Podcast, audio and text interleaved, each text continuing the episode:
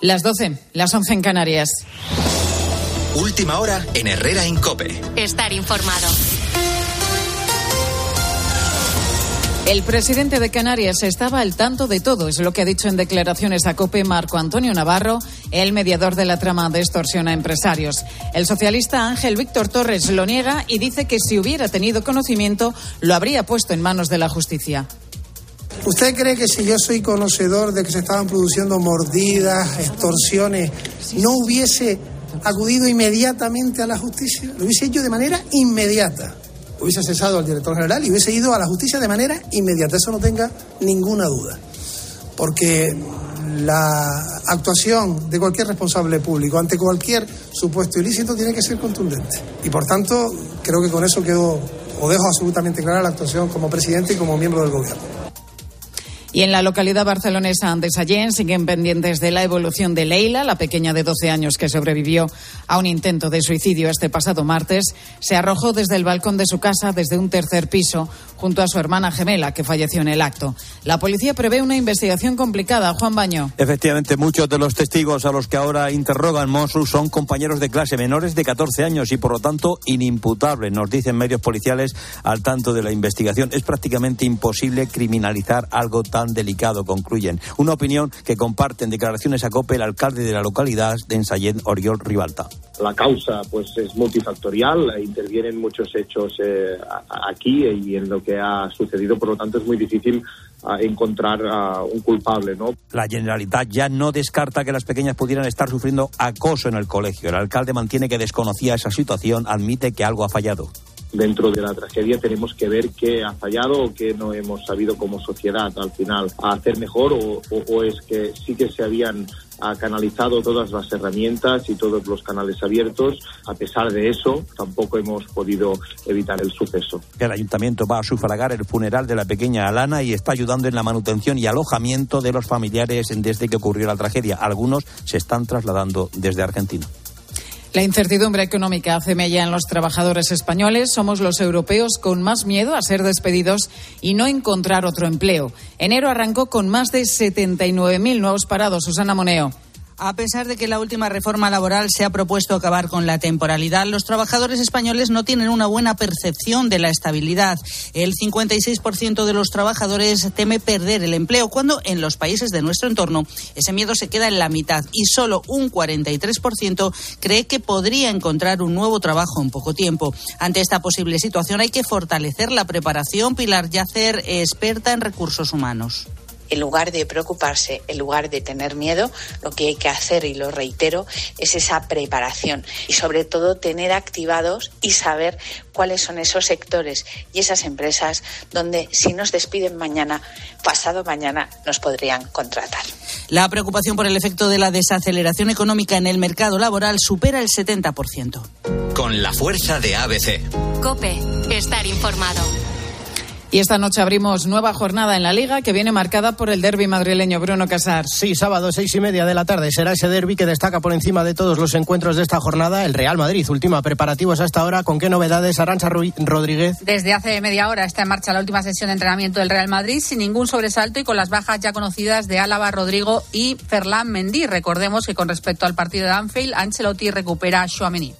Gracias, Arancha. También el Atlético de Madrid se ejercita en estos momentos última hora de los rojiblancos. Javi Gómez. Última sesión del Atlético de Madrid antes de visitar el Bernabéu. No entrenan los lesionados de Reguilón y de Paul, tampoco con Dobbia, que está tocado desde el día de ayer. La mejor noticia es la vuelta de Morata, que ayer se encontraba indispuesto a la una rueda de prensa de Simeone y por la noche concentración de la plantilla. Gracias, Javi. La jornada, eso sí, la abriremos esta noche a las nueve con el Elche Betis en tiempo de juego. Y en Fórmula 1 está a punto de concluir la ronda matutina del segundo día de test en Bahrein cómo marchan los españoles, Carlos Miquel. Nadie puede con Carlos Sainz. Sigue teniendo el mejor tiempo, a pesar de que lo está intentando Logan Sargent, el debutante estadounidense de Williams, con un ensayo de calificación con menos peso que Ferrari y con el neumático más blando, no consigue batir el registro. Segundo Sargent a 63 milésimas, tercero Alonso a 0,4. Muy buen ritmo de los eh, pilotos españoles en una tanda larga que han hecho a la vez con ligera ventaja de un par de décimas por vuelta para el Ferrari. Gracias, Carlos. Y en estos momentos arranca el sorteo de octavos de la Europa League. Betis, Sevilla y Real Sociedad buscan rival. Lo puedes escuchar con Eri Frade en cope.es y aplicaciones.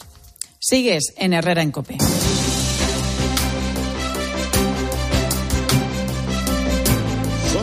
Las 12 y 5, las 11 y 5 en Canarias, sigues en Herrera en Cope y ahora, a esta hora, te vamos a hablar de un tema que estos días forma parte de la agenda de muchos padres y de muchas madres. Me refiero a las jornadas de puertas abiertas que ya han comenzado en la mayoría de los coles. Elegir el mejor centro para nuestro hijo, o al menos intentarlo, es tan importante que llega a quitar el sueño a muchos progenitores. Pero antes de entrar a fondo en este tema, un poquito de humor que, oye, Estamos a viernes. Me ha tocado este fin de semana cuidar de mis sobrinos. Y no, no era lo que me esperaba. Ya me quedé flipada cuando fui a recogerles al colegio, porque os habéis fijado que los niños ya no salen corriendo. No me extraña. Con esas mochilas, lo milagroso es que salgan andando.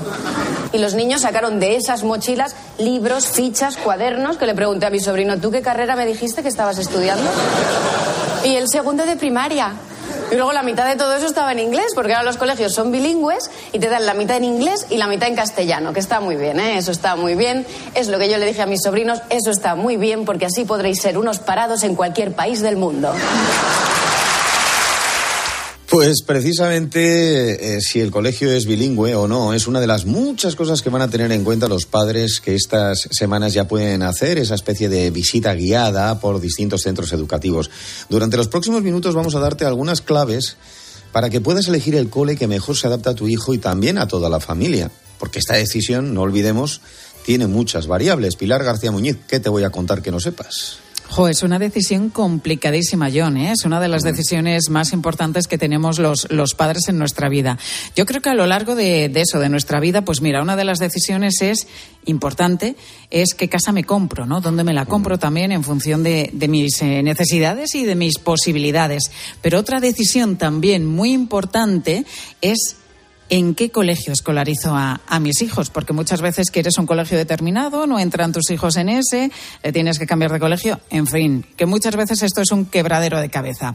Seleccionar por primera vez un colegio para nuestro hijo. Pues vamos a tener en cuenta un dato. De media cada año en España unos 400.000 niños acceden al sistema educativo, van al cole, por primera vez. Normalmente esta decisión llega cuando tienen tres añitos. Es una decisión compleja y de la que además depende el bienestar de toda la familia. Para empezar hay que elegir qué tipo de centro queremos, público, concertado o privado. Analizar qué proyecto educativo tiene, a ser posible que esté cerca de casa o del trabajo por aquello de la conciliación, ya sabes. Comprobar las instalaciones deportivas si es que las tiene, el comedor, las extraescolares, la ruta del autobús son cosas que se miran lógicamente con muchísima atención. Y es un camino que comienza mucho antes del mes de septiembre, que es cuando se inicia el curso escolar. Ahora, en este mes de febrero, en marzo, también algunos colegios lo hacen en abril, tienen sus jornadas de puertas abiertas, como te estamos contando. Luego tienes que presentar la solicitud de admisión, ahí tienes que poner tu primera opción y luego cinco o seis colegios más, dependiendo de la comunidad autónoma. Que, bueno, tú en definitiva lo que haces es poner de primera, o sea, eh, tu primera preferencia y luego el resto. Y así, pues, depende de la comunidad autónoma, pues unas veces eso son cinco colegios, en otras son cuatro, pero vamos, la principal es la que tienes que poner siempre en primer lugar. Bueno, un proceso con varias etapas. Ahora toca ir mirando al cole y es algo que acaba de comenzar María Fabián, que vive en Villaverde, en un barrio al sur de Madrid. Y ella y su marido pues ya han ido a visitar colegios para su primer hijo, Carlos, que acaba de cumplir tres años. María, al margen de que habréis pegado poco ojo, busquéis información por internet, preguntéis a gente conocida, os fiéis de alguien que ya ha estado por ahí. ¿Cómo os guiéis en la búsqueda? Buenas tardes. Hola, buenas tardes. Pues en primer lugar ha sido por conocidos. pues, o vecinos de la comunidad en la que vivimos, o a lo mejor con papás de, de los niños de la guardería que tienen hijos más mayores y les llevan a, ya a poles. Entonces es un poco más por el boca a boca que por internet. Y para vosotros, María, ¿qué es lo más importante? Lo que sí o sí debe tener el futuro colegio de vuestro hijo. Pues es muy complicado, porque yo creo que no hay ningún colegio al final ideal. Eh, siempre alguno te gustará algo más o menos, pero sí que es verdad que nosotros buscamos la, mm, lo que es la cercanía con el domicilio, eso nos parece muy importante, y también el tema del horario, porque al final lo tenemos que compatibilizar con nuestro trabajo. Claro. Habéis ido a las jornadas de puertas abiertas ya de varios colegios, creo. ¿No tenéis ya un cole favorito elegido o, simplemente habéis ido pues descartando? Pues solo hemos podido ir a dos. Hemos ido a un concertado y a un público, eh, puesto que tenemos una cita ya para otro público en, en el mes de marzo, porque la mayoría de los coles que hemos visto tienen las jornadas de puertas abiertas en marzo. O sea que hasta marzo todavía ya andáis estirando. Eso Eh, es, hemos visto dos, uno concertado, como bien he dicho, y otro público, y la verdad es que de ambos, pues hay cosas que nos han gustado y cosas que no. Claro, al final tiene razón María, ¿no? Que el colegio perfecto no existe, es decir, que responda a nuestro ideario, que tenga un buen eh, horario también, porque ahora con las jornadas continuas hay familias que, que no quieren colegios con jornadas continuas, que esté cerca de casa o del trabajo. Son muchos los requisitos que debería reunir el, el colegio ideal. Pero ¿tenéis alguna línea roja? Algo que sea una especie de filtro, que si no lo pasa, no vais a elegir ese centro. Pues, eh, sobre todo a mí, yo no quiero que sea bilingüe. Eh, parece que puede sonar un poco raro porque ahora todo el mundo queremos el bilingüismo, pero por lo que yo he podido observar en, a lo mejor en otros en otras familias o comentarios y demás, creo que ese sistema todavía no está bien implantado en, en España. Entonces, creo que es preferible que el menor tenga más clases extras de inglés que el tener, por ejemplo, biología en inglés, que creo que no, no le va a llevar a nada y que al final es un bilingüismo que está hasta sexto EGB, que a partir de la ESO ya continúa como antiguamente con unas clases normales. Entonces yo, para mí, eh, que si al final el colegio que elija es bilingüe, pues eh, lo tendré que aceptar, pero a priori no lo quiero. Pues interesante la reflexión de María Fabián. Es lo que hacen los padres, lo que hacen las madres, darle vueltas, eh, porque al fin y al cabo están hablando del futuro de sus hijos. Madre, en este caso de Carlos, de tres añitos. Mucha suerte y que la vea bien a Carlos en la vida, ¿vale? Muy bien, pues muchísimas gracias. Un saludo. Gracias a ti, María. Hasta luego. Pues en estas jornadas de puertas abiertas hay otros grandes protagonistas, además de los padres, los docentes y responsables de los centros educativos. Según los últimos datos del Ministerio de Educación, actualmente en España hay más de 28.000 colegios entre públicos y privados. Julio César Luque es el director de uno de ellos, concretamente del Colegio de Educación Infantil y de Primaria San Francisco Solano de Montilla, en Córdoba. Julio, muy buenas tardes. Hola, buenas tardes, Pilar. Bueno, creo que en vuestro caso, Julio, esta misma semana habéis arrancado las jornadas de puertas abiertas. ¿Qué es lo que más suele preocupar a los padres, Julio? Bueno, pues son muchos los factores que, que ellos tienen en cuenta ¿no? y, y preguntan. Principalmente eh, los servicios que ofrece el centro a, la comunidad, ¿no? Eh, porque habéis comentado antes y es normal, buscan esa conciliación en, en las familias ¿no? y, el centro educativo, pues quizás es de los pocos elementos que tenemos en la sociedad que, que ayudan y colaboran en esa conciliación. ¿no? Buscan que tengan, por ejemplo, aula matinal, que es importante para ellos, que puedan dejarlo a partir de las siete y media, buscan que tengan comedor escolar, que también es importante, y luego una oferta amplia de, de actividades, sobre todo extraescolares, pues por la tarde, ¿no? Eh, nuestro cole pues ofrece pues, zumba, patines, masterchef, y la verdad que, que esa gama de actividades les permiten a los padres pues conciliar la vida laboral y la vida personal, ¿no? Eso es una de las cosas que, que más les preocupa, aparte de otras, de otras muchas, siempre. Eh, eh, luego también está la sensación, director, séame sincero, en el que a veces dice, pero ¿cómo puede importar a los padres esto en vez de importarles otra cosa? A veces eh, me duele eso, es cierto, porque para mí es mucho más importante la parte humana ¿no? y, y la parte personal de, los maestros y maestras que forman parte de, de ese claustro y que van a acoger a sus niños con tres añitos, algunos con dos incluso, ¿no? Dos y poco. Eh, recordamos que este año es cuando cumplen los tres añitos y, y piensan más en los servicios que ofrece y en que sus niños estén en el centro en la parte humana. Los hay, ¿eh? Hay gente que preguntan cómo es el proyecto educativo, eh, qué hacéis aquí, incluso preguntas curiosas, ¿no? De si les regañan a los chiquillos, se les castiga. Eh, eh, la verdad que, que es bonito, ¿no? Y para mí es mucho más importante esa parte, ¿no? Esa calidad humana y, personal que, por ejemplo, nuestro colegio pues pues tiene, ¿no? Y, y, a- y es bandera de, de nuestra forma de ser. La verdad es que escuchando a Julio César Luque también tengo la sensación de que cuando se abren estas puertas, eh, al final es la primera vez en la que, o, o por lo menos el momento del año, en el que los examinados sois vosotros en vez de examinadores.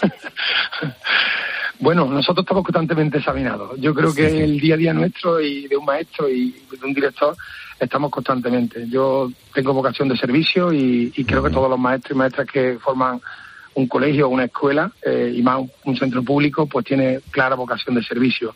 Y estamos constantemente examinados por la administración, por la familia, por los peques, que creo que son los mayores críticos, tanto constructivos, y, la verdad que, que es lo que ha dicho. Cuando abrimos nuestro colegio y cuando yo organizo estas puertas abiertas, mm, no quiero solamente mostrar los servicios y la hora matinal, el comedor, que le enseñamos todo, todo el centro, ¿no? Y las aulas como están, sino que se lleven esa impronta, ¿no? Esa, esa energía que transmitimos, que quiero transmitir, eh, esa ilusión que, cree, que crear en las familias, que tengan confianza en las personas que van a trabajar con sus niños, en los maestros, en las maestras que, que van a, a cogerlos y, y, a llevarlos de la manita, pues desde los tres añitos hasta, hasta los doce que se nos irán del cole, ¿no? Yo creo que es importantísimo eso, eh, el que ellos confíen en el personal que van a estar con sus hijos, que se sientan arropados, que vean que hay transparencia, claridad, que, el centro no cierra puertas, sino todo lo contrario. Yo lo entiendo así y, así lo quiero, ¿no? Pues un, un centro tiene que ser algo abierto. Pues eh, de eso hablábamos, de las puertas abiertas de los centros en estos días en los que pues los más pequeñajos van a encaminar ya sus primeros días eh, jugando, luego en los pupitres y luego más allá en una carrera que les va a llevar por la vida. Julio César Luque, director del Colegio San Francisco Solano de Montilla, en Córdoba. Gracias. Suerte para todos, que será suerte para las nuevas y futuras generaciones. Un abrazo. Gracias, Julio. Para vosotros y muchísimas gracias y buena tarde a todos. Muchísimas buena gracias. tarde. Pilar, ¿tú te acuerdas del primer colegio al que fuiste? Sí, sí, sí, sí, sí. Siglo XXI. Siglo XXI. Qué moderna. El mío se llamaba Divino Infante. Mira tú, échale riendas al pato. bueno, en fin. Ahora, mira, no sé a qué colegio iría de pequeñita, pero me lo va a contar ahora y me va a contar cómo llega el fin de semana Cristina López Listing. Cristina. Muy buenos días, ¿cómo estáis? ¿Cuál era tu cole? Las Mercedarias de la Caridad. Yo iba en Alfonso XIII con las monjas al cole y la verdad que fue una educación para toda una generación de feministas extraordinaria. Es porque nos gobernaban monjas, ellas se ocupaban de todo solas y teníamos el ejemplo de mujeres que se gobernaban sin necesidad de un solo varón en todo el aula. Buen carácter, sí, señor. ¿Y, para el fin de semana qué tenemos? Pues mira, mucho de la naturaleza. Resulta que algunas fieras se están acercando a las urbes. Eh, se sabe que en Alemania los lobos comen en las basuras, también en algunos lugares del Pirineo los osos. Hay eh, distintos jabalíes rondando, por ejemplo, los suburbios de Barcelona. Y en el caso de Zaragoza, vamos a contactar con un veterinario y zoólogo que tiene monitorizada a una zorra llamada Cartuja que vive en, las, eh, en la propia ciudad y se se abastece justamente de las basuras de la ciudad. Ahora se puede monitorizar estos animales y conocer sus costumbres y vamos a ver por qué el ecosistema del campo se está fusionando con la ciudad. Tiene muchas consecuencias, por ejemplo, enfermedades que traen o que cogen de otros animales, etcétera. Y hablaremos con la Guardia Civil que se ocupa del mar, porque debajo del agua hay cosas inauditas. Por ejemplo, cuevas que hay que proteger porque eran viviendas prehistóricas, ciudades subterráneas que han quedado cubiertas por las aguas y, por supuesto, los pecios. ¿Qué hacen estos guardias guardias civiles que conservan nuestro patrimonio bajo las aguas. Todo esto lo vamos a saber en fin de semana. Qué interesante con Cristina López Listing. Herrera Incope. Estar informado. Vamos hasta Getafe. Allí se ha vivido un partido dramático de tensión. Quique Flores, buenas noches. Hola, Juanma, buenas noches. Enhorabuena. Muchas gracias. Qué alegría te has llevado al final, ¿eh? Vaya tensión, o sea, hasta la última jugada. Juanma Castaño saca a sus invitados cosas que no le cuentan a nadie. Para ti, la más dura de todas las que has dirigido. mucha diferencia, sí. Cuando una temporada se te hace difícil desde el día uno de entrenamiento, a la hora de componer el equipo. ¿Es difícil mantener una compostura amable a veces eh, tú de cara al público que lo haces? No, pero hay que darle absoluta normalidad y todo lo que ocurre alrededor. De lunes a viernes, de once y media de la noche a una y media de la madrugada, el partidazo de Cope. El número uno del deporte. Imagina que grabas un anuncio de radio de línea directa y el micrófono del estudio se avería y suena así. Pero te gustaría sustituirlo por uno que suene así de bien. Y decir algo como... Con el seguro de coche de línea directa tienes coche de sustitución también en caso de avería. Cámbiate y te bajamos el precio de tu seguro de coche, sí o sí. Ven directo a lineadirecta.com o llama al 917-700-700. El valor de ser directo. Consulta condiciones. Si crees que al girar la esquina te espera la playa y no la boca del metro, si sueñas que al final de la cuesta verás una puesta de sol sobre el acantilado, tú tienes ganas de verano. Anticípate y aprovecha las mejores condiciones con la garantía de Halcón Viajes. Mejor precio garantizado y seis meses de financiación sin intereses. Reserva ya en tu agencia o en nuestra web. 12 y 20, 11 y 20 en Canarias. Ahora su cope más próxima. Herrera Incope. La mañana.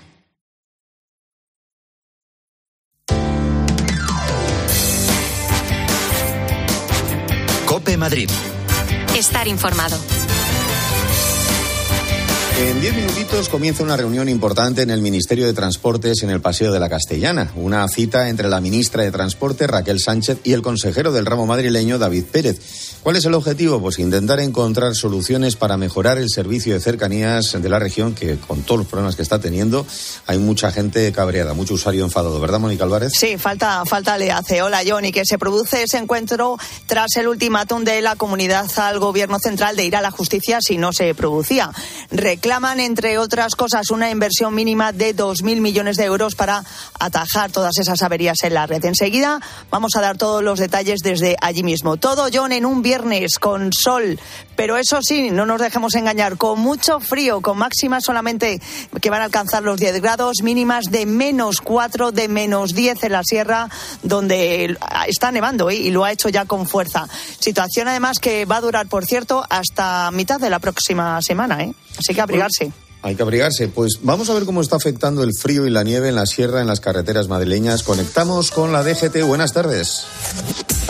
En estos momentos el temporal de nieve continúa afectando a la A6 a la altura de Collado Villalba, donde les recomendamos transitar con precaución. También hay circulación lenta de salida de la capital por la 3 en Rivas, por lo que les pedimos que moderen la velocidad, especialmente en el norte de la capital.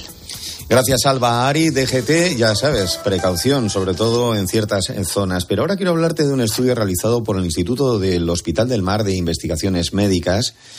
Concluye, fíjate, que un cambio de hábitos puede ralentizar el envejecimiento cerebral. Está claro, John, hacer deporte, llevar una dieta sana, está claro que repercute en que vivamos más y mejor. Algo que saben también muy bien en Ara Seguros, una compañía aseguradora que te ofrece la mejor cobertura médica al mejor precio. Ignacio, vemos noticias como esta que nos hacen recapacitar, sobre todo, pues que con cambiar, y no mucho, a los hábitos puedes ralentizar el envejecimiento de tu cabeza, de tu cerebro, ¿verdad? Buenos días. Eh, sí, efectivamente, como eh, vamos hablando en muchos programas, eh, al final eh, los hábitos de vida son un multiplicador, son uno de los de los de los mayores multiplicadores que hay para, para bueno pues para prever una para prever enfermedades, para prever no tenerlas para, y para tener una, una mejor calidad de vida, ¿no? Y, pues lo que decimos, ¿no? De hacer deporte o, o hacer ejercicio habitualmente, llevar una dieta equilibrada, una dieta mediterránea, que nosotros tenemos la suerte de, tenerla muy a mano, son factores que, que efectivamente, como saben estas noticias, se pueden adelantar muchísimas, adelantar o, prever el, que no, el que no tengamos muchísimas dolencias. ¿no? Y por eso, al final, también desde Nara Seguros intentamos ir incorporando todos eh, programas o bueno, pues, tanto, actividades como, como pruebas médicas que van llegando al, de anticipación al mercado, eh, tanto el plan Vida Sana, uno de los programas que está dentro de los, de los seguros médicos que, vendemos, que proponemos, eh, como seguros de salud personalizados en, en, coste y, y, acceso eh, para todos los tipos de, de, personas que somos, ¿no? por supuesto para nuestros mayores. Sí, sí, es muy buena noticia, Ignacio, para todas las personas que están pensando en hacerse un seguro de salud. Eso es, y como, como sabéis, eh, hacer especial esfuerzo por parte de todos en que la gente mayor también tenga calidad de vida, también tenga acceso a estos seguros, y por eso eh, nosotros eh, son unos de los segmentos que sabéis que tenemos, entre otros, incorporados a nuestros, a nuestros seguros privados de salud. Y recuérdanos alguno de estos productos y las promociones que comentas. Promociones que acaban además el 28 de febrero, que las hemos tenido el, cierre del 22 y ahora ya sí que nos quedan solamente días. Nara Smart eh, desde 13,72, el producto ambulatorio de, de acceso, el, de más, asequible para que por lo menos tengamos una, una pequeña solución eh, privada. Nara Mini para los niños sin necesidad de que estemos los padres en la póliza, solamente para, para la asistencia sanitaria para los menores de edad sin necesidad de que estén los padres. Y como sabéis, nuestro producto estrella Nara Senior el producto, el seguro de salud privado para mayores de 60, sin límite de edad en la contratación, sin cuestionario médico para que puedan contratarlo, eh, que incluye un montón de cosas, acceso ilimitado por, eh, principalmente y cinco pagos a medicina general de enfermería, tres consultas de especialistas médicos al año y muchísimo más que creo que se me acaba el tiempo, pero que es importante decir que desde 14,97 euros al mes, súper asequible y con un año de plan Virasana que entre otras cosas incluye 80 euros de reembolso de gasto en farmacia. Así que lo mejor, Ignacio, es que os llamen. ¿Dónde está Nara Seguros? Y así la gente se pueda informar. En Google, buscarnos Nara Seguros en el teléfono 913-349-222. 913-349-222. Pues muchas gracias. Un abrazo. Un abrazo muy fuerte. Gracias. Buen fin de semana. Ya, y ahora vamos a hablar de los problemas de los cercanías. Herrera en Cope. Madrid. Estar informado. En Ahorramás sabemos que si los precios se ponen guerreros, el rompeprecios de Ahorramás les da pal pelo. Empieza a ahorrar de golpe y porrazo. Porque llega el rompeprecios de Ahorramás con ofertas brutales. Y es que comprando dos bandejas de fresón de 500 gramos, la bandeja sale a 1,99 euros. En Ahorramás estamos que lo rompemos. Atención, ¿es usted titular de una tarjeta revolving? ¿Paga elevados intereses por sus tarjetas de crédito o por sus préstamos? Consulte con Bachofer Abogados, líderes en reclamaciones bancarias. 91 399 0062. 91 399 0062. bachoferabogados.com. Llega a Madrid Los Puentes de Madison. El musical más conmovedor de todos los tiempos. Nina y Jerónimo Rauch le dan vida a esta gran historia de amor en el Teatro EDP Gran Vía. Los Puentes de Madison. Entradas a la venta en gruposmedia.com. Reinventa la gestión de tu restaurante. Gestiona los turnos, vacaciones y fichajes de tu equipo fácilmente. Ahorra tiempo, toma el control de tu negocio y relájate. Zeus Manager lo hace por ti. Creado por y para los hosteleros. Visítanos en IP los días 6, 7 y 8 de marzo en el pabellón 3 de IFEMA Madrid. Zeus Manager. La gestión inteligente. El restaurante El Torreón está de moda. Vende copas a la cima del Monte del Pardo. O disfruta platos como la auténtica carne picaña brasileña. Y los mejores pescados y carnes como el lomo de buey auténtico. Cocina abierta de 11 de la mañana a 1 de la noche. Disfruta de su famosa paella con langosta y sus siete amplísimos salones climatizados, grandes vinos y licores. Parque infantil, gran parking. Restaurante El Torreón. Naturaleza a 10 minutos de Madrid. Reservas en restauranteeltorreón.com. Adivina adivinanza. ¿Sabes quién es el que te vende tu casa y te dice que puedes seguir viviendo en ella para siempre? Correcto. Eduardo Molet, el de vendido, vendido, vendido. Persona de confianza. 658 60 60 60. Más tenis. Más jugadores. Y sobre todo más días. Del 24 de abril al 7 de mayo, Mutua Madrid Open. Los mejores tenistas del mundo vienen a Madrid. Compra ya tus entradas en mutuamadridopen.com. Mutua Madrid Open. Herrera en Cope. Madrid. Estar informado.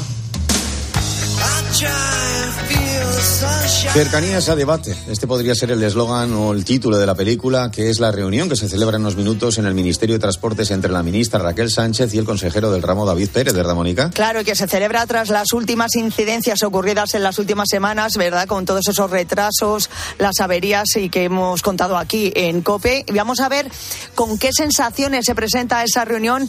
Nos lo cuenta todo Ramón García Pellegrín, que está allí. Ramón, ¿qué tal? Cuéntanos.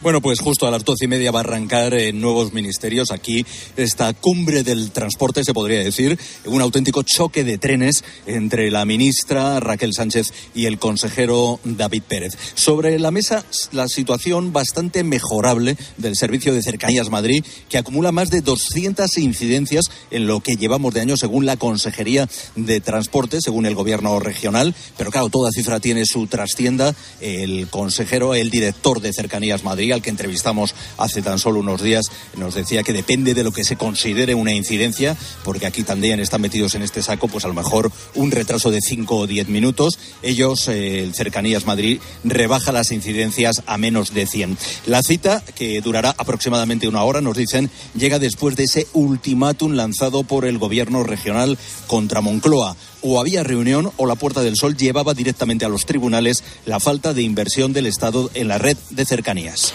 Bueno, pues ya nos contarás, ¿eh, Ramón, si al final, bueno, pues hay buena, buen ambiente y sobre todo, bueno, pues ya buenas soluciones, ¿eh? Para muchos viajeros que están pendientes de, de que se les arregle cercanías, John.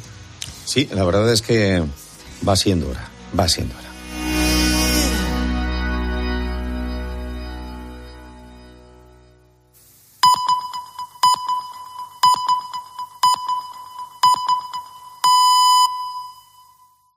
Herrera Incope. Estar informado. Doce y media, las once y media en Canarias. Sigues en Herrera en Cope. y Ya sabes que a esta hora siempre te contamos una historia. En este caso, es una historia además que tiene que ver con el hoy y también con mi infancia. Porque yo cuando era pequeño me llamaba mucho la atención, igual te pasaba también a ti, que en las películas y en las series, cuando alguien recibía un golpe emocional, pues le daban un vaso de whisky. Daba igual que le hubiera atacado un asesino en serie, que hubiera tenido un mal de amores o que hubiese perdido el trabajo. Y a veces no hacía falta que se lo dieran. Entraba en casa y siempre había una botella a mano, a veces de cristal, sobre un carrito de bebidas esperando ser servido. De la misma forma, siempre me llamó la atención que el detective de turno o la profesora estresada consumiera tranquilizantes como si fueran caramelos. Pensaba que eran americanadas, que aquí eso no pasaba. Y pasa. De hecho, pasa entre la gente joven. La Diputación de Barcelona ha realizado un estudio en el que descubrimos cifras impactantes. El 10,5% de las adolescentes han consumido tranquilizantes sin receta médica. Y un 5,5% de los chicos. Es curioso que ellas casi el doble. Es más, el 18% de esas chicas, entre 15 y 16 años, piensa en morirse con frecuencia o casi a diario. En los chicos sucede en un 15,8%. ¿Las razones? Pues mira, el 39,5% de las chicas dicen haber sufrido acoso sexual. Oye, casi el 40%, ¿eh? Y el 17% de ellas acoso en las redes sociales. Por su parte, el 8,5% de ellos y de ellas aquí es parejo, afirman haber sido víctima de acoso escolar. Total que para superar la angustia y la depresión, optan por tranquilizantes y por automedicación. Los datos son de Barcelona, pero las cifras del resto del país no creas que son diferentes, ¿eh? son iguales o muy similares. Por tanto, es un problema que tenemos todos en nuestro entorno o incluso en nuestra propia casa. De hecho, consumir tranquilizantes es algo que hacen los adultos y que ven los menores a diario. Ante un problema, solución química. Ese es el mensaje que lanzamos. Y luego nos extraña que las cifras de las jóvenes adolescentes sean esas. Con los años, comprendí que lo del trago de whisky para superar un shock y las pastillas para sobrellevar el día no solo era un recurso cinematográfico, era una triste realidad, la que hace que mucha gente pase su día a día como en el cine, en una vida de evasión que, vista la realidad, prefiere la ficción.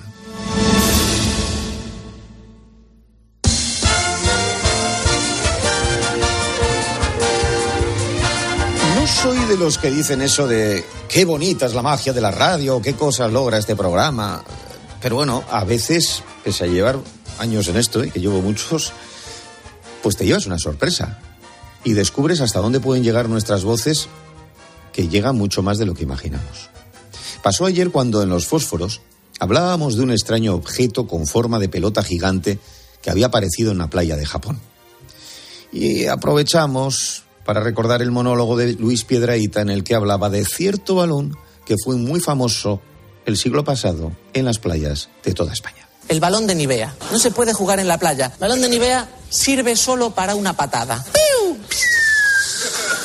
Y te has quedado sin él para siempre. Lo bueno es que tu tristeza se contrarresta con la alegría de una familia que al momento hace ¡Hala! ¡Un balón de Nivea! ¡Qué suerte! Vamos a ver, todos hemos tenido un balón de Nivea, pero ¿quién ha comprado uno alguna vez? Si es que hay seis en el mundo, lo que pasa es que van rulando de familia en familia.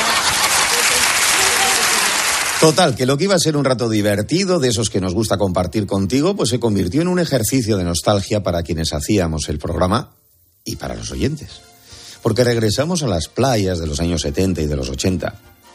Un tiempo, ¿te acuerdas?, en que la digestión duraba una eternidad.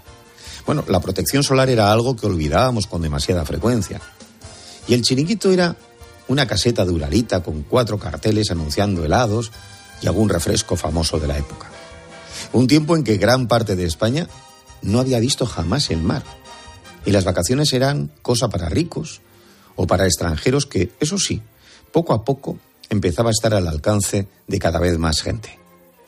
Solo había una tele con dos canales y por la mañana, salvo los fines de semana, salvo el sábado, para ser exactos, nadie la veía.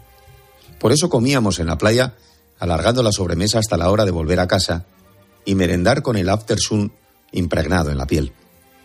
Y mientras, pues nuestros padres se preparaban para dar un paseo en familia. Es un tiempo que inmortalizamos en fotografías que jamás sabían, sabías, si habían salido bien o mal hasta que las llevabas a revelar. En definitiva, un tiempo que el otro día recordamos por ese famoso balón que sirvió de campaña publicitaria. Pero lo que era una grata sorpresa era lo que llegaba después, cuando escuchábamos a un fósforo que nos dejaba este mensaje. Pues yo fui monaguillo de la iglesia vieja de Molina, que es una iglesia grande. vamos, vamos, a parar un segundito, vamos a parar un segundito, que tenemos aquí un error, vamos a escuchar el que sí es, que es este. Soy el que lanzaba los balones de Nivea en el año, el verano del año 85. Vamos, yo soy el que, literalmente, el que los lanzaba. En el helicóptero había un piloto y yo iba detrás, soy el de la foto, iba detrás, inflaba los balones, nos acercábamos a la playa, calculábamos un poco el viento para que no cayesen en el mar y lanzábamos balones pues desde la Costa del Sol hasta Benidorm. El mensaje es más largo, pero lo hemos resumido para que sirva de pincelada, porque preferimos que nos lo cuente él en directo. A esta hora en Herrera, en Cope, tengo a Luis Pardo. Luis, así que eras tú el que lanzaba aquellos balones de Nivea desde los helicópteros. Pues sí, John, sí, eh, efectivamente era yo el que lanzaba los balones de Nivea en ese año, que curiosamente más fue el único año que se lanzaron balones de Nivea, pero la gente tiene como un recuerdo, se, ha quedado como una memoria colectiva de como si hubiese, hubiese habido décadas de balones de Nivea, pero solamente fue en ese año y en una zona muy concreta de España. Es, es curioso porque, claro, yo mm, veraneaba en, en, en Tarragona en Roda de Vara, recuerdo lo del balón de Nivea, pero eh, sin embargo, mucha gente que veraneaba en otras zonas de España, en el norte o en determinadas zonas donde vosotros no estabais, claro, el balón al final acababa llegando porque una familia, como decía Luis Piedraíta, la llevaba a una playa y luego la perdía con el viento. Pero ¿cuántos realmente, cuántos balones lanzasteis aquel, fin, aquel año? Pues em, durante el mes, la, campaña fue durante el mes de agosto de 85, fueron cuatro semanas. Lógicamente, eh, lo, que se intentaba alcanzar era que hubiese el máximo número de gente posible en la, en la playa, que es el mes de, la, de las vacaciones de la gente. Y estuvimos ese mes y, lanzamos eh, la campaña eran 30.000 balones. Realmente todos nos los lanzamos, muchos pues eh, los dimos en, eh, pues, bueno, por ejemplo, cuando en los aeropuertos venían en peregrinación todos los empleados del aeropuerto a pedirnos balones eh, y, cuando llegábamos al hotel la gente veía que era de nieve y pedían balones, o sea que también muchos los dimos en mano, pero en, volando posiblemente 20.000 balones tiramos en las playas. Ahora puede llamar la atención a las nuevas generaciones, pues porque digamos que ahora tenemos todas las cosas al alcance con más facilidad, pero claro, en aquella España, en los años 80, eh, el hecho de que desde el cielo cayeran balones desde un helicóptero era eh, toda una maravilla que nadie podía imaginar. Claro, vosotros, tú en ese caso y en esos tiempos, ¿qué años tenías? Porque eras el rey sin, yo no sé si sabiéndolo o sin saber, de toda una generación. Pues sí, en aquella época yo estaba eh, a, mitad de mi, o sea, terminando mi carrera universitaria, tenía 22 años. Y lo que tú dices es verdad, era, lo, era impactante ver desde el helicóptero cómo una playa se activaba, o sea, en cuanto el helicóptero se acercaba, tú veías las multitudes correr, era, era una cosa espectacular verlo desde el aire. Claro, luego teníamos que tener la precaución de que el balón no cayera muy al fondo eh, para evitar eh, cosas que luego desafortunadamente en otro tipo de campañas pasó y de hecho ese fue el último año que se pudieron lanzar objetos desde aeronaves porque la verdad que la actividad, o sea, la acción entablaba cierto peligro, ¿no? Pero eh, ese año pues sí lo hicimos y, y el resultado está que estamos hablando de ellos treinta y tantos años después. Hombre, es que había gente que se lanzaba en una playa de Valencia y llegaba nadando hasta Ibiza para pillar el, el balón. Pues, había de todo. Eh, tú, eres, tú eres jerezano, eh, vives en Málaga desde el 93, pero claro, eh, en aquel año tú cursabas estudios, como digo, universitarios, pero ¿cómo, cómo acabas en ese helicóptero y con los balones? Pues te cuento, mi padre, bueno, es- es- eso es como todo, el, el, que tiene padrino se confiesa un poco, ¿no? Mi padre ha sido piloto de helicóptero civil toda su vida, ya está jubilado, y pues el, lo típico, eh, eh, verano salió ese puesto que no exigía ningún tipo de titulación aeronáutica y él se acordó de mí y entonces pues eh, nada, yo automáticamente aparqué todo, aparqué mi novia también en aquella época y me cogí el petate y me fui a tirar balones que es una cosa pues que es un grato recuerdo y que es, es típica oportunidad que o la tienes que coger porque no vuelve a pasar. De hecho, no se han vuelto a tirar balones en, en las playas. Oye, tú, vamos a ver, los balones tenían un tamaño. Eh, eh, en el helicóptero los teníais que inflar. ¿Cómo los inflabas? Ah, sí, eso te cuento. Sí, eso todo el mundo me lo pregunta. El, el helicóptero, si tú has visto las fotos, es eh, un helicóptero de cinco plazas y delante está la tripulación y detrás están los pasajeros. Entonces se aislaba con una rejilla y yo lo que hacía era, yo tenía una pistola de aire comprimido que estaba conectada a la turbina del avión y, y, lo- y inflaba, o sea, entre playa y playa yo inflaba el mayor número de balones que ponía. Al final era como una piscina de bolas de balones de Nivea, yo estaba en, en medio de esos balones y cuando ya llegábamos a la playa entonces empezábamos a lanzarlos eh, y era la mecánica era esa, es entre playa y playa yo inflaba y en la playa lanzábamos, entre playa y playa yo inflaba. La verdad que el inflado era muy era instantáneo prácticamente, o sea, es como si inflas un balón con una una cosa de la una depresión de, un, de una gasolinera, ¡pum! Se, se infla en un momento. Y yo no me daba tiempo ni a ponerle el tapón, o sea, yo inflaba, tiraba, inflaba, tiraba, inflaba, tiraba. Oye, y había que tener cuidado, porque claro, tú abrías ahí la compuerta, me imagino yo, había que lanzar el balón, pero no caerte tú. Sí, evidentemente yo iba sujeto, por si acaso. Eh, lo lanzábamos por, o sea, la, la ventana eh, se, se podía abrir y justo entraba el balón.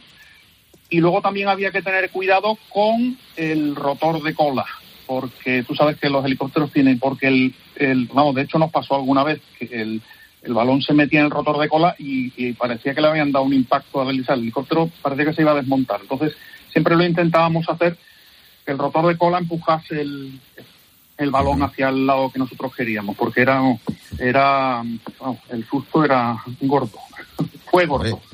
No, no me extraña, no me extraña nada. Oye, eh, anécdotas, imagino, como para llenar varios libros. Por ejemplo, cuando os acercasteis a cierto hotel y a la altura de los balcones pudisteis repartir balones, creo, ¿no? Era, sí, sí, es, es- era un hotel que tenía una terraza y la, la terraza daba a un acantilado. Entonces nosotros nos pusimos en, a volar a la altura del, del- de la terraza y, y los balones los tirábamos como, como un pase de baloncesto. Y se puso allí todo el hotel y pasaban los balones en, o sea, no, no caía el balón, sino se los pasabas directamente. Eh, y luego también las anécdotas de, hay, hay ciertas zonas de España que en esa época, la España del 85, no se podían sobrevolar, curiosamente. El- prácticamente la costa de Cádiz no se podía volar, era zona militar. La zona de Cartagena tampoco se podía volar. Entonces hacíamos, nos metíamos por el interior y el piloto, eh, cuando veía una piscina con gente, nos acercábamos y también le tirábamos balones a piscinas privadas. Con, con personas también le tirábamos balones a la, a la gente en las piscinas. Qué bueno. Oye, ¿y eh, tienes algún balón todavía de aquellos o no, no te quedaste con ninguno? Pues si te soy, e- e- eso es lo típico. He tenido balones, pero que se pierden en las mudanzas. Y luego además que ya llega un momento que se pasan y no se inflan. Pero eh, ah, tuve balones varios años después, sí, sí, sí, me quedé con, bueno, te digo eso, que eran, era- yo creo que era como un palé de balones, o sea, era una cosa descomunal. Pero sí, sí, al- alguno, alguno me quedé. Yo creo que ya no, creo que ya no, ya no tengo ninguno. ¿Tienes hijos? Sí, sí, tres hijos. ¿Y saben de esta historia y de que su padre lanzaba los balones más famosos de la historia de las playas en España? Pues eh, eh, con un poco de suerte a lo mejor ahora me están escuchando porque se lo he comentado, pero yo no, so- no soy muy no soy muy batallero y no tengo una la- habéis- la- os he mandado unas fotos y de, Sí. de que me hice un y pero no tampoco es lo, es lo típico que cuentas y el- no te prestan mucha atención las batallitas de papá o sea que ahora sí creo que ahora, ahora hoy sí que se van a hoy sí que lo vas a recordar Pues eh, nos alegramos de haber sido un poco culpables también de eso, de que tus hijos descubran que Luis Pardo, su padre, fue el lanzador de los balones de Nivea, aquellos tan famosos que en el 85 se lanzaban desde el cielo y que hicieron las delicias de una o de varias generaciones que encima creemos que esto había pasado muchos años y no, como dices tú, pasó un año y fueron 30.000 balones que acaban repartiéndose, vete a saber por dónde en cualquier rincón del planeta acabaron llegando. Gracias, un abrazo. muchas gracias John muchas gracias un abrazo Un abrazo. Cristina, ¿tú tuviste? Ay, yo no tuve. ¿Qué pasa? ¿Las costas gallegas no llegaron o qué? Pues eh, yo te digo una cosa, ¿eh? A las de Vizcaya sí llegaron, pero llegaron de mano de niños que con las cogieron en el Levante. Madre mía. Eso sí. Oye, ¿qué me cuentan los oyentes hoy? Ay, los fósforos, las roturas por las torpezas. Monse, desde Cantabria, unos paños en el suelo, un juego de café. No te cuento más. No sé si os acordáis de que antiguamente se ponían en el suelo una especie de valletitas, patines, con los que ibas caminando por casa y ya de paso sacabas brillo al suelo. La verdad es que patinaban un montón. La cosa es que yo un día pues me puse a patinar por el pasillo en casa de mi tía y al fondo del pasillo tenía una camarera, un carrito camarera, con una vajilla de, de café de porcelana fina de estas tipo limos. Bueno, pues imaginaros que yo me estrellé contra el carrito, no quedó una taza entera. Me la- cargué las entero. Todo el juego. Todo el juego, pobre Y tía. pobrecita las teteras. Sí, sí. Y luego, José Luis, las travesuras de cuando uno es monaguillo. Ay, madre, madre mía. Pues yo fui monaguillo de la iglesia vieja de Molina, es una iglesia grande. Y cuando salíamos de la escuela, por los monaguillos, pues vamos acercando por la iglesia, nos subíamos a la torre y nos tirábamos por los cordeles de las pesas del reloj, coincidiendo que iba a dar la una y dio 120 campanadas. Madre mía, por poco nos mata el sacristán, corriendo por los tejados de la iglesia para que no nos pescara. Eso es lo que nos pasó. Madre mía, la paliza que nos, que nos pegó luego a todos.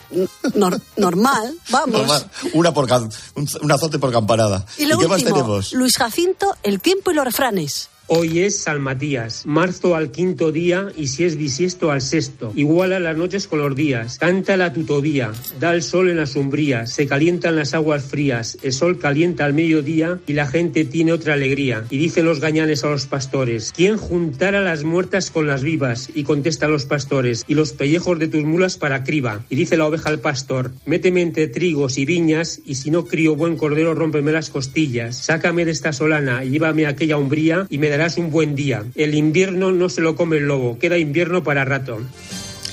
Pues como dice Gadindo, queda invierno para rato y ojo, ¿eh? el 24 de febrero de 2022, hace hoy justo un año, ¿te acuerdas de ese día? Todas las miradas estaban puestas en Ucrania. La amenaza de Putin se había hecho realidad. Pilar, un año ya. Un año después, John, te cuento que hay cinco millones y medio de desplazados dentro de Ucrania y son ocho millones los que han huido del país. De ellos, 170.000 están en España. Una de ellas es Ana Gorovets. Hace un año vivía y trabajaba en la ciudad de Kharkov, en una multinacional que organizaba eventos en países de todo el mundo. Ahora vive en Madrid y ayuda a otros refugiados desde la asociación Keimir, en la que me encuentro ahora mismo. Nos han abierto hoy sus puertas aquí en Madrid para recoger sus testimonios que vamos a escuchar enseguida en Mediodía Cope. Pues todo eso ya mismo. Antes tu cope más cercana y el lunes a las 6, Herrera en cope.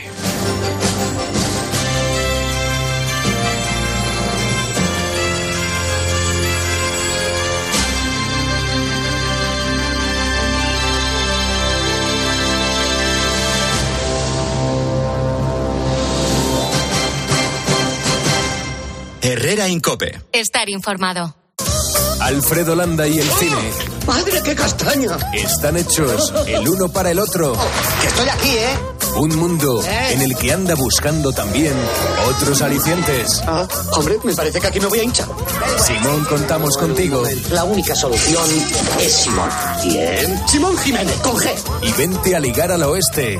No estoy distraído. Es que pienso. El domingo a las 3 de la tarde. Viva el cine español en 13. ¿Y tú que tienes una segunda residencia, qué necesitas para tu seguridad? Necesito que esté protegida porque está mucho tiempo vacía. Me inquieta que pase algo y no enterarme. Pues en Securitas Direct tienen una alarma para ti. Si detectan a un intruso intentando entrar en tu casa, activan un humo denso para expulsarlo mientras la policía está en camino. Y es que tú sabes lo que necesitas y ellos saben cómo protegerte. Llama ahora al 900-666-777 o entra en securitasdirect.es y descubre la mejor alarma para ti. Mañana escucha Agropopular, el programa líder de la radio en agricultura y ganadería. Toda la actualidad del sector de 8 y media a 10 de la mañana con César Lumbreras. Espacio patrocinado por Timac Agro. Innovación en fertilizantes para una agricultura sostenible. Timac Agro, pioneros por naturaleza. En 10 minutos llegamos a la una, las 12 en Canarias. Seguimos contándole todo lo que le interesa en su cope más próxima. Herrera Incope. La mañana.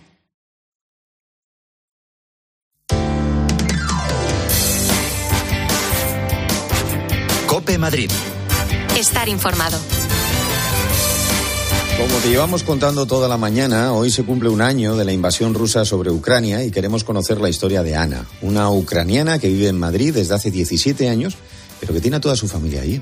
Enseguida te voy a contar la pesadilla que está sufriendo esta mujer, pero antes quiero hablarte de otra realidad que todos los que hacemos radio sabemos muy bien.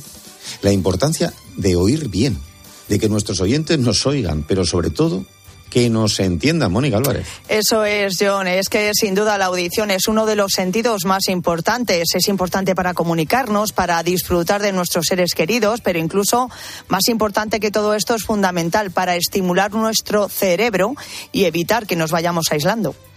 Esto es absolutamente importante, lo que acabas de decir. Y para hablarnos precisamente de los audífonos, hoy contamos con Juan Carlos Mora, profesional de Óptica Roma. Juan Carlos, es que es vital y es importante oír bien precisamente para seguir en este mundo y hablar con la gente y no meterte en tu propio mundo. ¿Qué tal? ¿Cómo estáis? Pues efectivamente, como bien dices, la audición es uno de los sentidos más importantes. Seguro que a todos nos ha pasado ver a personas que se van aislando, ¿no? Porque poco a poco no se van quedando en ellos mismos, ¿no? Y se cansan de preguntar qué hemos dicho y directamente se quedan callados, ¿no? Esta pérdida de audición provoca que se les quiten las ganas de hablar y de mantener conversaciones y eso es lo peor que les puede pasar porque poco a poco se van aislando. Tampoco hace falta pensar en personas tan mayores, ¿no? Cada vez tenemos pacientes más jóvenes que quieren seguir el ritmo de vida que venían teniendo y que en conversaciones con dos o más personas pierden el hilo y eso es muy frustrante. Y la verdad es que es una pena no solucionarlo o no buscar una solución con la calidad de audífonos que tenemos hoy en día. Juan Carlos, efectivamente, ¿a partir de qué momento deberíamos plantearnos el uso de audífonos? Bueno, pues mira, el uso de los audífonos es algo que nos tiene que recomendar un especialista, lógicamente, pero hay muchos factores a tener en cuenta, especialmente el tipo de pérdida auditiva, y hay que buscar las causas. Lo normal es que con unos audífonos se pueda solucionar, pero hay que hacer un estudio exhaustivo, que no solo tenga en cuenta la pérdida de audición, sino aspectos tan importantes como los que decíais antes, la comprensión, ¿no? Porque podemos oír y no entender. Y para eso los audiólogos, los audioprotesistas, sabrán recomendarnos cuál es la mejor solución. Lo que sí que puedo hacer es animar a todos aquellos que les cueste mantener conversaciones con varias personas a la vez, todos aquellos que tienen que preguntar muchas veces qué has dicho, me lo puedes repetir, que nos pidan cita y acudan a la revisión sin compromiso porque es bueno ir haciéndose estas pruebas para conocer dónde está nuestro problema y qué opciones tengo para resolverlo, con uno o con dos audífonos. Eh, eso debe decir, y además que los audífonos de ahora son absolutamente maravillosos, apenas se ven, eh, tienen una calidad extraordinaria de sonido. Y luego el tema de las baterías, ¿verdad? ¿Ya no necesitan pilas? Pues mira, seguramente los audífonos sea de los aparatos que más han avanzado en los últimos años. Se pueden conectar con nuestros teléfonos móviles para subir y bajar el volumen, para saber dónde los hemos dejado o incluso para que podamos hacer ajustes desde nuestra propia tienda, ¿no? Desde la propia óptica, sin que tengas que venir, te podemos hacer ajuste en remoto. Y por supuesto, pues ya funcionan con, con baterías recargables para evitar tener que estar cambiando las pilas con frecuencia, que además hay gente que el tema de manipular las pilas tan pequeñitas le resultaba un problema. Los guardas en su, en su aparatito, en un cargador, como si fuera de un móvil, y por la mañana pues, pues ya lo tienes cargado. Vamos, que, que es una pasada hoy en día la tecnología que cómo ha avanzado con los audífonos. Desde luego, desde luego. Pues sí, eh, y nosotros, eh, Mónica y yo seremos clientes en breve tiempo Sí. porque, sin duda alguna, en la radio te quedas, te quedas precisamente con problemas de oído. Juan Carlos Mora, profesional de Óptica Roma, ya sabes que puedes encontrar todos estos productos y muchos más en Óptica Roma, tus ópticas de Madrid. Un abrazo, Juan Carlos. Muchas gracias. Feliz fin de semana. Lo mismo. Y ahora vamos a hablar con una ucraniana que vive aquí, en Madrid. Herrera en Cope. Madrid. Estar informado. A ver, a ver si adivinas quiénes somos. Te vendemos tu coche, te vendemos tu coche, te vendemos tu coche, te vendemos tu coche. sí, canalcar.es, te vendemos tu coche, te compramos tu coche, te cambiamos tu coche, te financiamos tu coche. No lo olvide, canalcar.es y sobre todo no olvide el punto es. Vendido, vendido, vendido. Vende tu casa y sigue viviendo en ella. Soy Eduardo Molet. 658 60 60 60. 658 60 60 60. En Ahorramás sabemos que si los precios se convierten en un marrón, ¡Vaya marrón de precios! el rompeprecios de Ahorramás los machaca del tirón. Siempre ahorrando y con el mazo dando. Porque llega el rompeprecios de Ahorramás con ofertas brutales. Como la dorada superior, por 9 euros el kilo. En Ahorramás estamos que lo rompemos. Un día descubres que tienes humedades en techos, paredes, están por todas partes. ¿Qué puedes hacer? Llama a Murprotec. Llama al 930 1130 o entra en murprotec.es. Si con las humedades te las tienes que ver, ¿qué puedes hacer? Llama a Murprotec. 930 1130. Murprotec. Cuidando tu hogar, cuidamos de ti. En ensueños rebajas hasta el 50%. Camas inteligentes con cuatro posiciones memorizadas. Gravedad cero, relajación, antirronquidos y sueño. No solo es una cama, es puro confort. Rebajas también en sillones y sofás estresles. Ven a ensueños, descansarás más. En Madrid, Diego de León 44 y en tiendasensueños.com. Dobla tu ahorro con Ocasión Plus. Hasta 6.000 euros de descuento en 7.000 coches. Y ahora con la mejor financiación del mercado, al 6,90%. Este mes somos imbatibles. Ocasión Plus. 16 centros en Madrid. Nuevas tiendas en Fuenlabrada, Arganda y Torrejón. Localiza tu centro más cercano en ocasiónplus.com. Alquile su piso con seguridad y garantías. Renta garantizada. La única empresa que garantiza el cobro de su alquiler y gestiona su vivienda. 910 1095 o rentagarantizada.es. Fu estrena la temporada 2023 el 1 de abril. Vuelve el sueño de Toledo. A pluma y espada, el último cantar. Cetrería de Reyes, Allende la Mar Océana.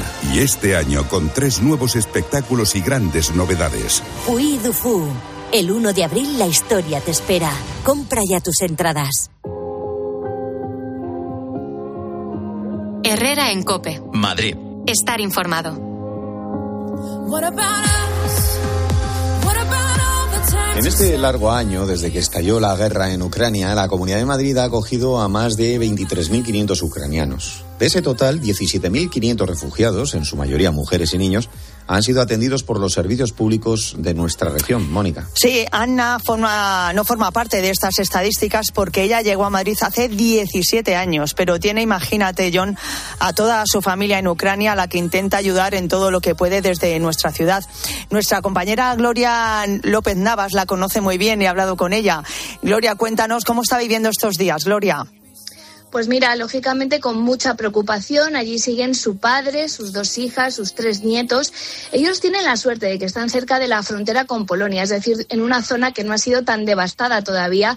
Pero estos días esperan lo peor por parte de Rusia y de ahí que desde hoy y hasta el lunes hagan vida únicamente en los refugios. No hay colegios ni transportes, no se puede salir a trabajar y aunque al vivir en una zona rural pues cosechan muchas frutas y muchas verduras, desde que estalló la guerra Ana les manda cada semana todo lo que puede desde Madrid, como ella misma nos ha contado a COPE. Yo muchas cosas mando de aquí, claro, muchísimo. Quería mandar eh, eh, esta semana, pero mi hija dice, mamá, todavía no. Dos euros por kilo, ahora Ya, dos cincuenta, pero no pasa nada. Yo comprando todo. Para niñas, comprando macarrones, comprando arroz, comprando aceite. Hace dos semanas que han recuperado allí en su pueblo la electricidad, pero para que os hagáis una idea, Ana les tuvo que mandar en diciembre un generador eléctrico de gasoil, ya que han pasado la etapa más cruda del invierno, con nieve hasta la rodilla y con temperaturas de 16 grados bajo cero. Ahora que estamos sufriendo aquí el Mm. frío en Madrid, nos hacemos una idea. Bueno, pues han vivido esta etapa sin electricidad ni calefacción. Ahora es verdad que no hace tanto frío, pero lo que no cambia es la amenaza constante de las sirenas. Sirena siempre, cada día Hoy sirena estaba tres horas. Una semana antes ya, atacando una bomba. eh, te- tengo vídeo, tengo vídeo como de mi nieta miraba y dice, mamá, mira, mira. Pero vivimos. Claro, eh, lógicamente pues les ha ofrecido muchas veces venir a Madrid con ella, pero ¿por qué no quieren abandonar el país?